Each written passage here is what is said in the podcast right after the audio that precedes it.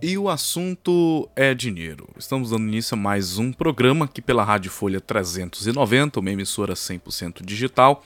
Eu sou Antônio Victor, sou MBA em Finanças e hoje vou trazer para você neste programa 10 dicas para cortar gastos e organizar a vida financeira durante a quarentena.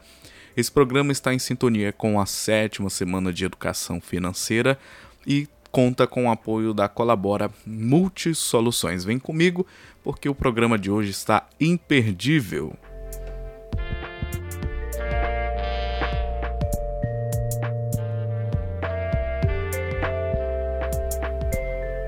A pandemia do novo coronavírus exigiu da gente uma série de mudanças de atitudes em mercados onde é possível, muitas empresas instituíram aí políticas de trabalho remoto para evitar que as pessoas saíssem às ruas.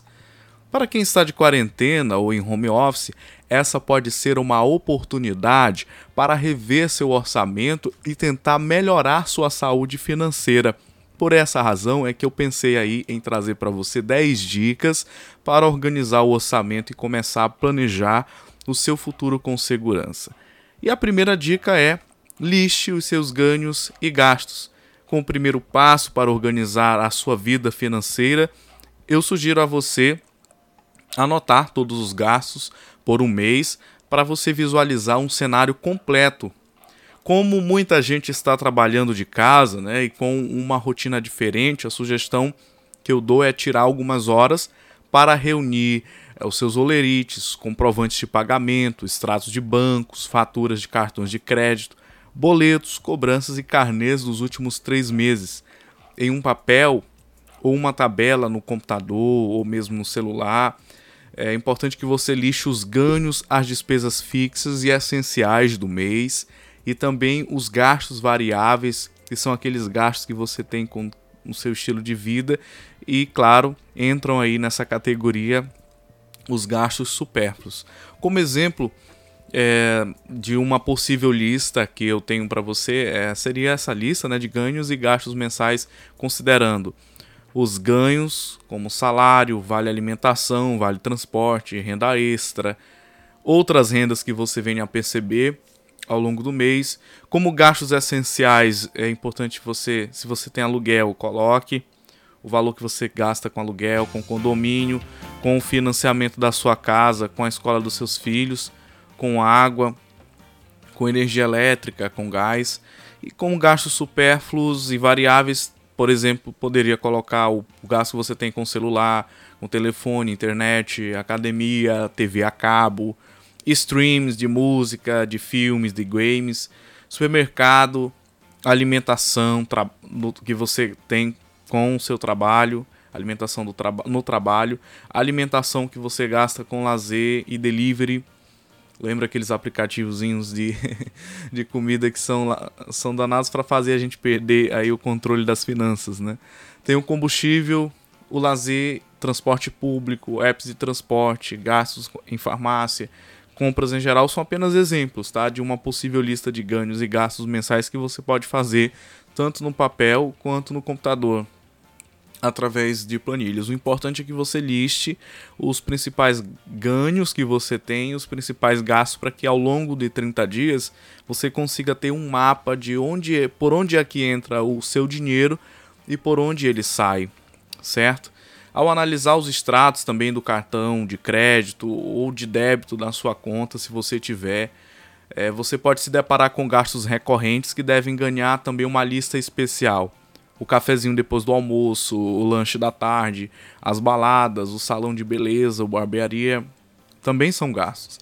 No final, faça a soma de quanto dinheiro está entrando mensalmente, de quanto você está gastando com o que é essencial, quanto você está gastando com o que é variável e até mesmo dispensável. Dessa forma que a gente consegue fazer um, um mapeamento aí de ganhos e gastos uh, nessa perspectiva aí de colocar as suas finanças em ordem. A segunda dica que eu dou para você é liste todas as suas dívidas. O passo seguinte é criar uma nova coluna para você listar todas as dívidas que estão consumindo parte do seu orçamento ou que estão paradas aguardando você tomar uma atitude, que às vezes a, a, a dívida fica olhando né, para a pessoa e a pessoa não sabe o que fazer com elas. um exemplo de, dessas dívidas, empréstimos, né? parcelamentos, negociações, boletos atrasados, mensalidades, faturas do cartão, cheque especial e etc. Você conhece o seu orçamento melhor do que eu. Então, mais uma vez, vou insistir: faça essa lista. Porque fazer uma lista pode ser até assustador, uma coisa assim muito metódica, especialmente para quem não consegue entender como foi que ela entrou em uma situação de endividamento, porque existem muitas pessoas endividadas no Brasil. No entanto, esse choque de realidade é essencial para você planejar os próximos passos. Independentemente da sua situação, que você se encontre no momento que você está me ouvindo, se você tem endividamento ou não, mas do endividado ao não endividado, o planejamento financeiro da forma como eu estou sugerindo aqui, nessa, nessa perspectiva de listagem, é importante para você poder fazer esse mapeamento de como é que está a sua saúde financeira e mais uma vez vou repetir, esse mapinha que você faz ou no papel ou nas planilhas eletrônicas, ele te dá a noção de por onde o seu dinheiro entra e por onde ele sai.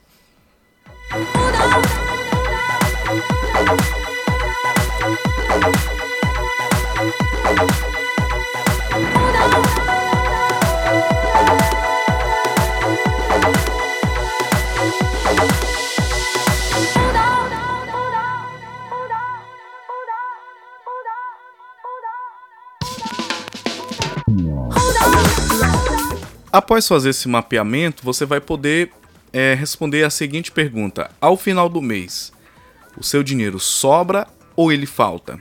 Tá? É uma pergunta importante você fazer e responder após esse processo de fazer a listagem das entradas e saídas.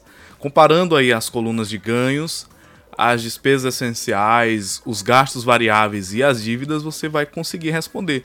Está sobrando ou faltando dinheiro no fim do mês? Se a diferença é, entre ganhos e gastos é maior do que você pensava, aproveite esse susto para repensar atitudes e começar a cortar excessos. Mostre a tabela para a família, inclua todos na discussão dos próximos passos, é, em especial em tentar ser mais consciente também com o consumo. Tá? Essa listinha ela vai te dar esse choque de realidade ou para mais ou para menos. A quarta dica que eu tenho para ti é renegocie as dívidas mais urgentes e organize as demais. Porque uh, uh, as dívidas urgentes, né? quais são dívidas urgentes? São aquelas que vão desestabilizar a sua estrutura financeira e, claro, também a família, porque vai começar a ter falta de recursos por conta de uma dívida e isso vai prejudicar todos. Então, se, tem, se você tem atrasos com aluguel ou financiamento de casa, de carro, procure as instituições que você se relacionou para contrair aquela dívida e mostre seu empenho em resolver, porque a renegociação ela sempre gera bons frutos. Para contas de água, luz e demais que estão atrasadas, entre em contato com as empresas, negocie um parcelamento para evitar os cortes se possível, ofereça para pagar a primeira parcela de imediato, não deixe para depois. Faça o mesmo com a mensalidade da escola dos filhos. Antes de falar com os credores, é importante preparar propostas de pagamento que estejam dentro do seu orçamento. Não adianta você entrar em uma renegociação de dívida que você sabe que você não vai conseguir cumprir. Já com os bancos, é, em relação a cheque especial, rotativo do cartão e crédito para negativados, possuem juros mais altos do mercado. Então considere trocar esse tipo de dívida, caso você tenha, por opções com juros mais baixos, como crédito pessoal ou empréstimo consignado. Então, a ideia aqui é você trocar uma dívida que o juro é maior por uma dívida que o juro é menor. Assim você consegue resolver o problema da dívida que é um monstrão para poder ficar com um monstrengo, digamos assim. Tá? Então é trocar o, o, o, juro maior por um juro menor, isso é estratégico. Se você não tiver como quitar de forma alguma o juro, o juro maior, então é mais interessante você fazer um empréstimo com juro menor para tampar aquele buraco, né? E tentar correr atrás para fechar o caixa com esse empréstimo com juros menores que você usou para tampar o buracão lá, entendeu? É, então isso é muito importante que você negocie e também com os bancos, porque geralmente no, em processos de renegociação existem bônus que os bancos dão para poder é, sanar esse problema de endividamento, porque isso também gera prejuízo para o resultado das instituições financeiras.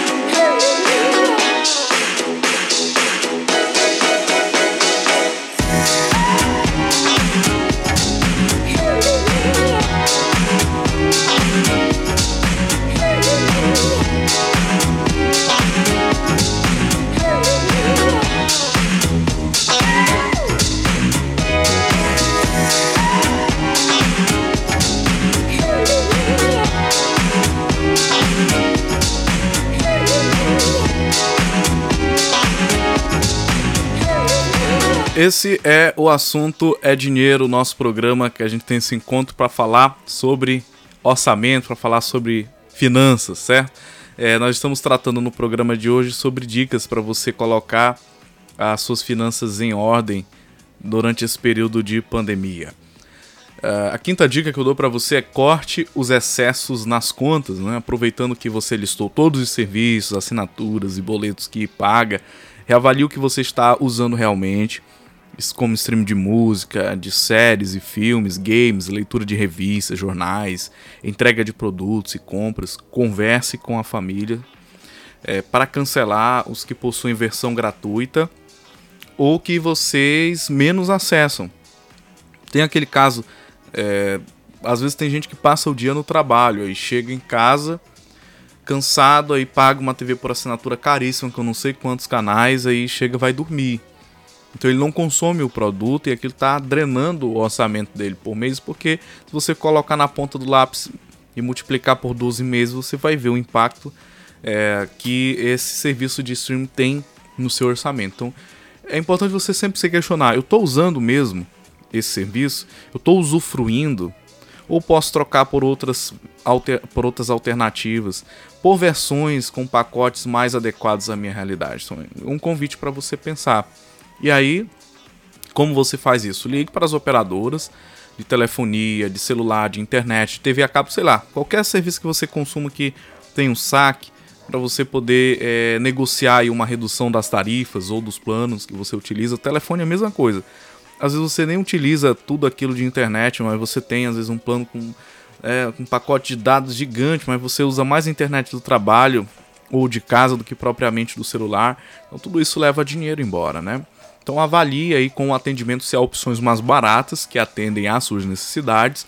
Se você for um cliente antigo, use esse argumento né, para você obter uma vantagem junto à empresa e se não houver negociação, pense em mudar de operadora quando for possível. Normal, normalmente há mais vantagens para novos clientes do que para a manutenção dos antigos, você está entendendo? Então há cidades onde as academias é, fecharam e outras devem permanecer permaneceram e permanecem abertas ao público com uma série de medidas aí também para evitar a Covid, mesmo aquelas que estão abertas estão adotando protocolo, né?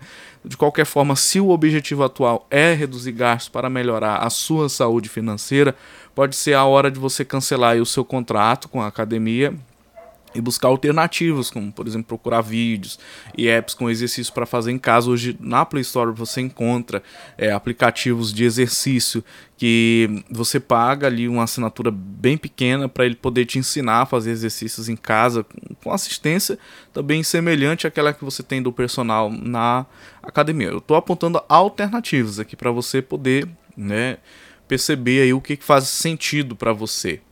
Então aproveite aproveite essa fase que nós estamos enfrentando de pandemia para você rever o seu orçamento, rever os seus gastos, porque a pandemia ela trouxe impactos significativos na economia do nosso país e por conseguinte isso vai chegar até você, tá? E para todos nós que estamos passando por isso no mundo todo, teremos aí é, impactos significativos na forma como a nossa vida se organiza, na forma como nós desenvolvemos as nossas atividades e, claro, nas nossas receitas. Né? Então é muito importante você pensar com cuidado sobre como você está cuidando do seu orçamento. Ele precisa ser tratado com carinho, porque dinheiro é recurso e é recurso para garantir a sua sobrevivência. É muito importante que você utilize ele de forma inteligente. Então, o, o passo essencial aqui é o controle dos gastos e também da impulsividade. Isso é essencial para você organizar a sua vida financeira. Isso não significa deixar de fazer coisas que você gosta, mas sim encaixar os programas no seu orçamento, tá? Porque o que é interessante não é se você ganha mais, mas é como você gasta o que você ganha. Porque é, é muito comum você escutar dos das pessoas que trabalham é, nas empresas. Bom, eu queria ganhar mais, eu queria um aumento, mas às vezes ele ganha aquele aumento e esse aumento vem acompanhado de gastos, muito mais gastos, e claro, aquele aumento acaba não surtindo efeito nas finanças daquela família. Então é muito importante a gente pensar, porque não, não é só o quanto você ganha, mas como você é, utiliza os recursos que você recebe. É o que vai fazer a diferença. Eu conheço pessoas que ganham, às vezes, 60% menos que outras e vivem muito melhor, entendeu? Então, dizer não a alguns convites e ao próprio impulso consumista deve ser parte do cotidiano de quem quer ter dinheiro na conta do final, no final do mês trabalhando de casa, tente não abrir lojas virtuais sem motivo, principalmente nessa fase que nós estamos aí de Black Friday. Tá? Muito cuidado com essas ofertas tentadoras que você recebe às vezes no push do aplicativo ou no e-mail. Aproveite para cancelar também assinaturas de e-mails de promoções e desative as notificações de apps de compras no celular. Essas são ações que realmente combatem o sugestionamento do consumo porque as, a, a estratégia de marketing é muito apelativa, tá? É, um outro ponto também que eu gostaria de sugerir para você é sempre quando você for ao supermercado, vá sempre com uma listinha de compras, isso faz com que você tenha mais objetividade naquilo que você realmente precisa, foque naquilo que você é, está necessitando e evite aí comprar as coisas por impulso. Se você realmente precisa ou quer comprar alguma coisa, tenha certeza de que aquilo que você vai comprar cabe no seu orçamento e programe-se como mesmo uma meta de curto ou médio prazo. Guarde dinheiro até ter o valor necessário. É o que eu sempre recomendo para os meus clientes, para as pessoas que eu presto consultoria financeira. É, se pague primeiro, tá? Então, educação financeira é isso, é você se pagar primeiro, é você ter inteligência para usar bem os seus recursos e você, de fato, ter condições de garantir um futuro melhor sem prejudicar a sua vida, a sua vida presente. Compare preços, procure cupons online de desconto e serviços de cashback. Tá? Isso é muito importante. Hoje, a, a economia brasileira, a forma como o, os mercados estão agindo. E claro dentro do Brasil nós temos muitas empresas que estão desenvolvendo é, ecossistemas de negócios muito interessantes que dentro daquela perspectiva do ganha-ganha entendeu? Onde tanto ganha você através da perspectiva de cashback como ganha a, a empresa né? então enfim eu quero te convidar a sair da zona de conforto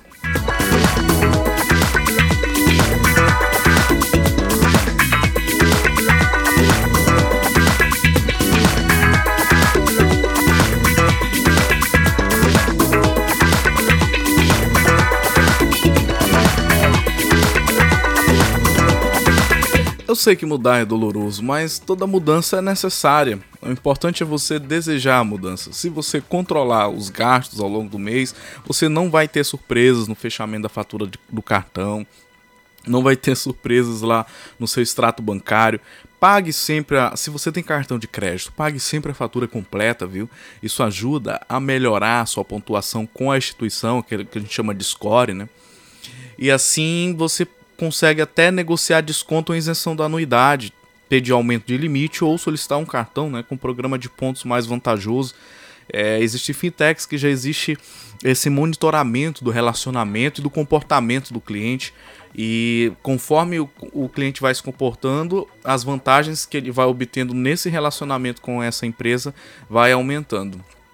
Então isso faz diferença no final do mês e claro para sua vida como um todo, tá? Com todos os seus gastos listados, a ideia é que naturalmente você ganhe mais consciência sobre os pequenos gastos do dia a dia e o peso que eles fazem no seu orçamento geral. Recentemente fiz uma experiência fui guardando moedinhas, né, que ia sobrando de trocos dentro de um cofrinho. E aí, quando eu fui contar as moedinhas para fazer depósito no banco, porque as moedinhas tem que, tem que circularem, né?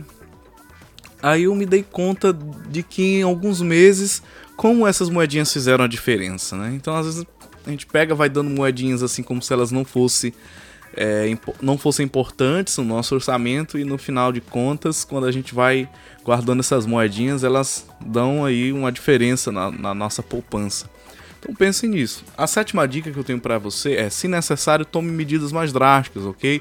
Para ter uma vida financeira saudável, é preciso cortar gastos é, excessivos e reduzir o consumo. Se o seu endividamento é mais grave ou se o seu estilo de vida não cabe mais no seu orçamento, é preciso levar em consideração algumas mudanças mais drásticas, sim. Isso significa, por exemplo, procurar se você mora em casa alugado, né? Procurar um imóvel com aluguel mais barato, vender o carro, mudar os filhos de escola, desfazer-se de eletrônicos, livros, sapatos, fazer a grande, a grande, a grande feira do desapega, né? Vendendo aí peças que possam render algum dinheiro. Há grupos no Facebook e sites especializados que agilizam esse processo de vendas de usados, conectando pessoas que estão querendo desapegar com outras que estão precisando daquilo. Se for possível, aproveite os dias que você está em casa para procurar oportunidades de renda extra. A economia ela vai sim, como falei, sofrer um baque com a pandemia, porém pode haver chances de trabalho aí como freelance para empresas. Importante é você manter uma rede de network, uma rede de contatos para você estar aí observando quais são as oportunidades que o mercado vai oferecendo mesmo nessa situação de crise. Outra dica importante é você fazer cursos online e mantenha sempre ativo, porque a sua saúde agradece. A, a, a dica número 8 é para você organizar o seu orçamento de forma racional, tá? Após um período de consumo mais consciente e corte de excessos, a sua lista de ganhos e gastos ela será atualizada e você vai poder organizar o seu orçamento de forma mais racional. Para pessoas adultas, é, falo isso porque teve um programa que eu falei de dicas de finanças para jovens, mas no caso de pessoas já adultas que possuem uma estrutura de vida já um pouco mais consolidada, a dica que eu dou assim de metodologia nessa organização do seu orçamento já que estamos falando de organização racional do orçamento, é utilizar a regra 50, 30, 20. Grave bem. A regra é 50, 30, 20. Grave esses três números: 50, 30, 20. Que é uma fórmula simples que divide os gastos em três categorias. Vamos lá, eu vou te ajudar a entender essa regra. Por que 50, 30, 20? Porque 50% do que você ganha é, tem que ser destinado dentro dessa metodologia para gastos essenciais, como moradia, aluguel, financiamento da casa, condomínio, água, luz, manutenção, educação, saúde, é, alimentação, transporte, etc. São os gastos essenciais. Isso daí é, é a parte que deve estar na fatia de 50% do seu orçamento. 30% do seu orçamento para os gastos variáveis, supérfluos e com estilo de vida, como cuidados pessoais, celular, combustível do carro, academia, internet, TV a cabo, lazer, diversão, alimentação no final de semana e compras, né? E 20% para pagar dívidas e fazer investimentos para metas de médio e longo prazos e para o futuro. Por isso que o nome do método é 50 30 a 20. As proporções elas podem variar um pouco, mas o ideal é você tentar mantê-las nesse patamar. Por exemplo, uh, reduzir os gastos com supérfluo, supérfluo e estilo de vida enquanto você estiver pagando dívidas, mas não deixar de investir ao menos 10%, tá? Quando a situação começar a se normalizar.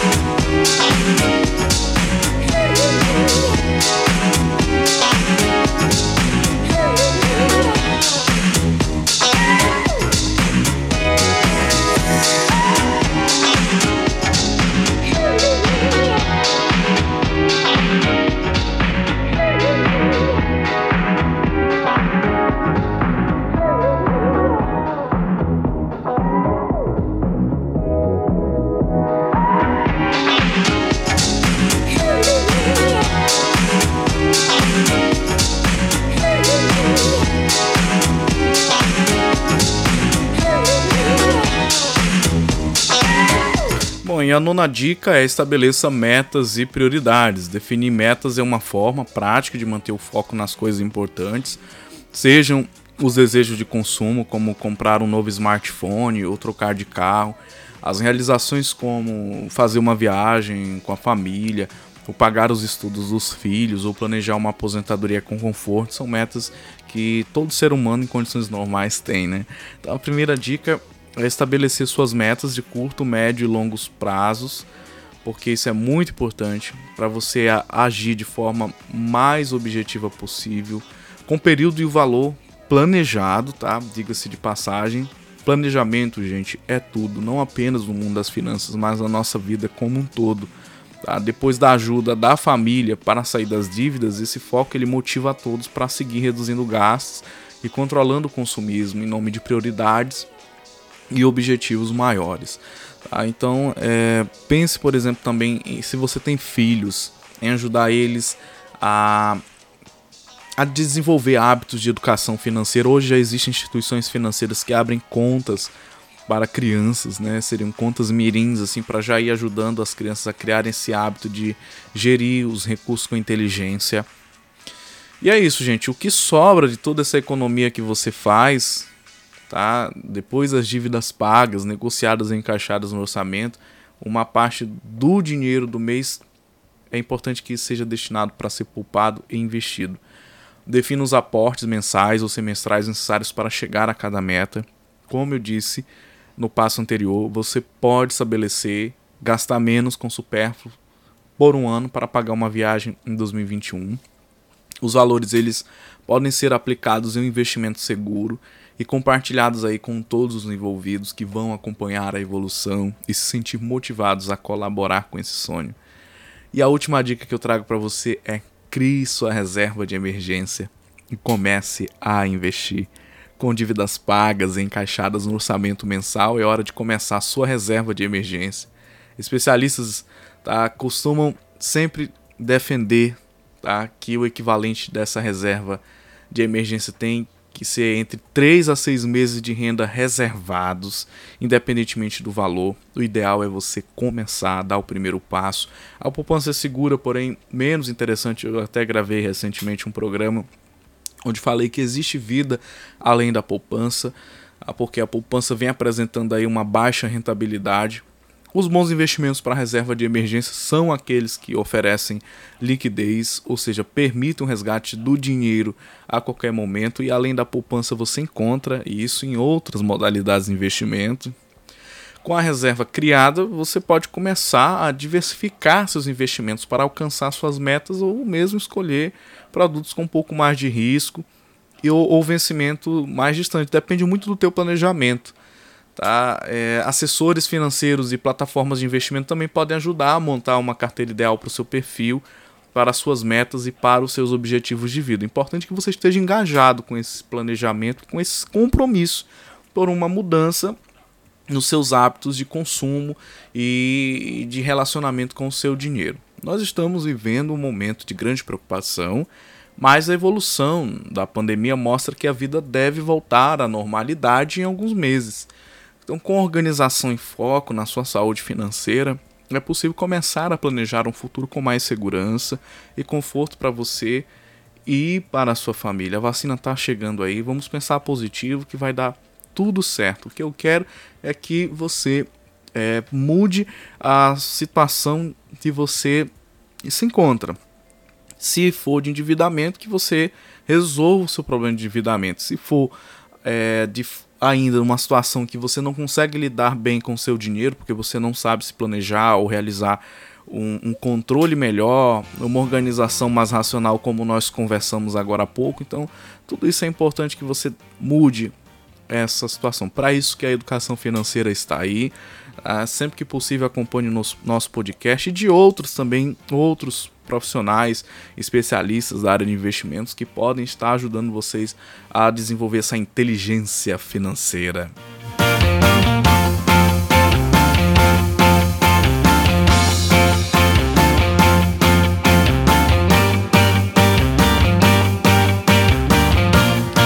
E a gente vai ficando por aqui com o programa A Conversa é Dinheiro. O assunto é dinheiro? É, em sintonia com a sétima Semana Nacional de Educação Financeira, que ocorre de 23 a 29 de novembro, que tem aí como tema resiliência financeira, como atravessar a crise. Então, nós estamos em sintonia com vários outros agentes, comunicadores, profissionais, instituições que atuam no, no ramo financeiro, trabalhando aí desenvolver essas iniciativas de educação financeira para melhorar a sua vida e dar aí realmente um ar de alívio, tá? Porque a educação financeira ela produz frutos muito, muito bons, tá? Vale a pena você apostar nisso, dedicar sempre um tempinho lá do teu final de semana para te ouvir programas, podcasts, acompanhar vídeos no YouTube. Tem muito conteúdo bacana na internet que pode estar tá dando aquele app que você precisa na gestão do seu patrimônio, tá certo? Qualquer coisa, conte comigo, mande uma mensagem, diga o que você achou do programa, tá? Eu quero saber, estou curioso, tá? De saber o que você tá aí sentindo com esse, essas iniciativas que a nossa emissora está desenvolvendo e também outras entidades, tá bom? Um forte abraço e a gente se vê no próximo programa.